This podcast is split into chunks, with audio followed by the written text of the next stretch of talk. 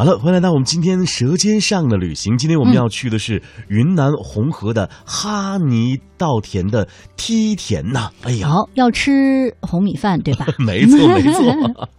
哎，其实这里啊有很多非常啊宝贵的世界遗产啊。云南红河哈尼啊稻田做的这个梯田系统啊，是世界上农耕文明的宝贵遗产。这个系统规模之宏大，气势之磅礴，具有极高的经济和生态的，还有美学价值，嗯被称之为人间奇迹。哎，那这个人间奇迹啊，在二零一零年的时候啊，被列为全球重要的农业文化遗产。哎，梯田系统呢，是位于云南红河。南岸的崇山峻岭之中，面积有十八万公顷啊，距今已经有一千三百多年的历史了。哇！这里呢，生活着哈尼族和彝族等少数民族，大约是一百二十万人。夏秋种水稻，冬春寒水，森林在上，村寨居中，梯田在下。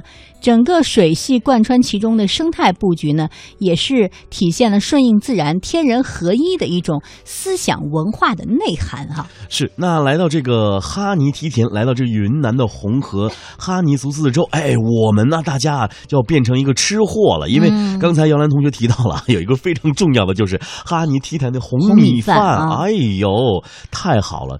大家要问了，这个红米大概多少钱一斤呢？不便宜吧？二十八块钱。钱一斤呢？哇，所以啊，如果我们去，比如说到这里去旅行哈，啊，买一点红米饭回去哈，嗯，红米回去最好跟自己家的米掺在一起吃，哎呦，营养更丰富哎。对呀，一般咱们北方人叫做二米饭，对不对？也省了很多嘛，一斤二十八，真是不便宜啊！咱们掺和着吃还可以吃十多天呢啊！对，好，我们要给大家介绍的这一家呢，啊，也非常的有趣，是一个枣园，叫做嘉县古枣园。呃，嘉县呢是隶属陕西省啊，这个古枣园被认为是最早的枣树栽培中心之一。嗯，现存约。一千一百多株千年的古枣树群，哎，古枣树群呢不仅经济价值突出，文化源远流长，在这个黄土高原和这个沿线的坡地上啊，还承担着防沙固啊防风固沙，哎，水土保持生态的功能。在二零一四年啊，被列为全球重要的农业文化遗产。你看，吃完了红米饭，我们就来吃吃陕西的这个大枣了。哎，陕西的枣非常有名。对，而且呢，它肉很厚。对。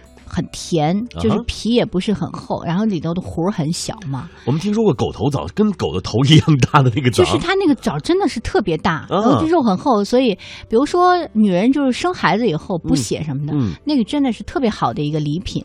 像那个嘉县的油枣呢，它就属于果大，皮儿很薄，肉很厚，核又很小，色泽鲜红。品质优良，你知道有人把这个嘉县的油枣啊称为是红枣精啊！哇塞，太厉害了，成精了。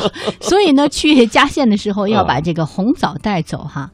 最后要跟大家说的是，首批全球最重要的农业文化遗产——青田稻鱼共生系统哦，就是用稻来养鱼，以鱼促稻。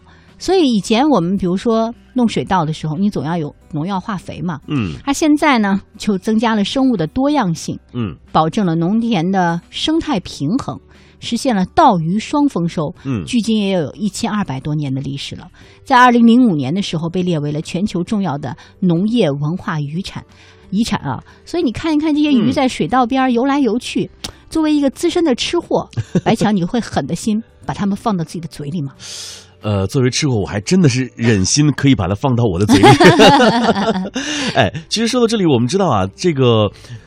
农田里养鱼啊，这不仅对水稻非常好，而且它这种循环经济啊，对于环保也好，对于很多的这个农业经济也好，可以起到非常非常好的一个作用。是的啊，因为我们知道啊，这个大陆是一个农业大国，那个农业文化遗产啊，主要是我们的一个主要财富了。是的，因此保护农业文化遗产啊，应该在大陆这样一个农业国家的这个文化遗产保护当中啊，占有非常重要的一席之地。那个农业文化遗产保护啊，强调是多方。双参与、会议共享的原则，根据多个遗产地的这个探索实践啊，适度发展旅游是进行农业文化遗产保护的非常有效的一个途径，对促进当地社会经济发展也起到了。非常重要的作用了。哎，你看，我们去旅行，很多人都是要进那个文化遗产，是是吧？地质遗产什么的，嗯，不妨进行一次农业遗产的旅行。对啊，一方面，了解一下农业的相关知识哈，另外一方面也可以一饱口福嘛。